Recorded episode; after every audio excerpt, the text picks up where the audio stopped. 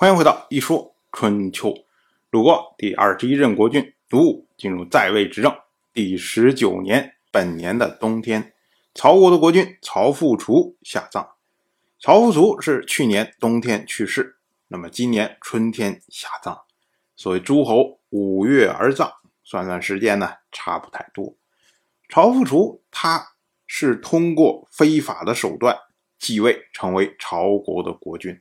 所以呢，继位之初就受到了晋国的讨伐，被晋国所逮捕。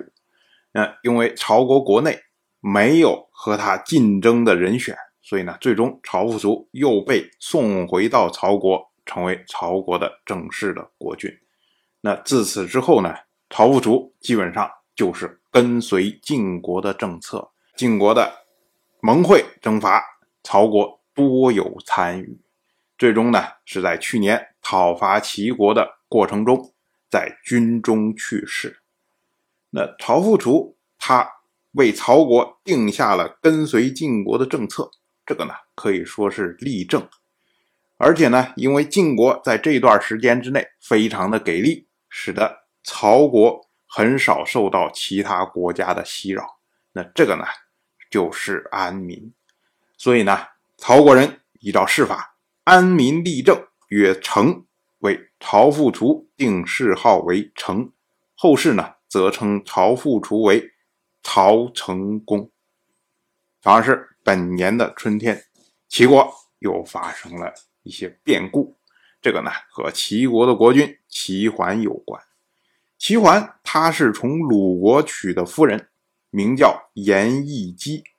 我们知道啊，春秋时代的女性都是把姓放在后面。那么鲁国的国姓是姬，所以颜义姬这个姬是他的姓。那么这个颜呢，是颜义姬的母亲的姓，那么以此来区分他。至于中间这个义呢，有可能是称号，也可能是谥号，反正连在一起这么着来叫。这位颜义姬呢，她做了齐桓的夫人，但是呢，她没有子嗣，陪嫁一块过来的颜义姬的侄女叫做钟生姬。钟生姬为齐桓生下了齐光，后来呢被定为太子。那除了这两位之外呢，齐桓妻妾之中能说得上的一个是仲子，一个是荣子。我们一听这个名字就可以大概猜，仲子呢大概是来自宋国，那荣子呢应该是来自于戎人。仲子为齐桓生下了儿子，叫做齐牙。因为荣子受宠，所以呢，仲子就把齐牙托付给荣子来抚养。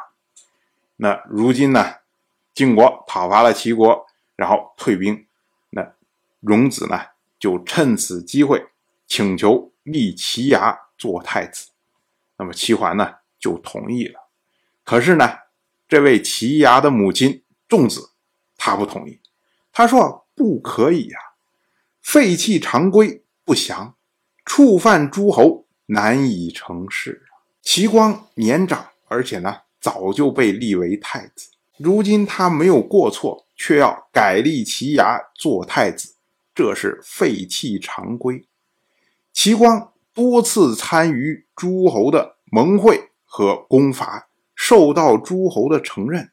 如今呢，无故废除，这是专擅，而且鄙视诸侯。做难成的事情，去触犯不祥，您齐桓一定会后悔的。我们要说啊，因为齐国跟晋国之间的关系啊，常年非常的微妙，所以呢，大多数时候，齐国参与晋国的盟会攻伐，都是由这位齐光出面。比如说像姬泽之会、七之会、旧臣的战役、伐郑的战役。系之盟、主之会以及伯城之盟、萧瑜之会，哎，都是这位齐光参与的。所以他在诸侯之间露过脸，大家都认为他是齐国的太子。突然之间，哎，这个人没了，那大家就会觉得说，哎，你这齐国什么情况？所以有可能会冒犯诸侯。那这个呢，是仲子他的忧虑。可是呢？齐桓他说：“太子之事，在我而已。”就是说，太子这种事儿就我说了算呢，我管他们诸侯怎么看呢？其实我们想想也是，一方面齐桓都敢得罪晋国，跟晋国开仗，他还在乎别人怎么看待他的太子的问题，根本不在乎。可是他为什么一定要废掉齐光呢？荣子受宠，这是一个原因，但是呢，更重要的原因是在伐齐之战的时候。齐桓在齐光面前露怯，就是一看哇，这个齐都被攻打的成那个样子了，就想逃跑啊。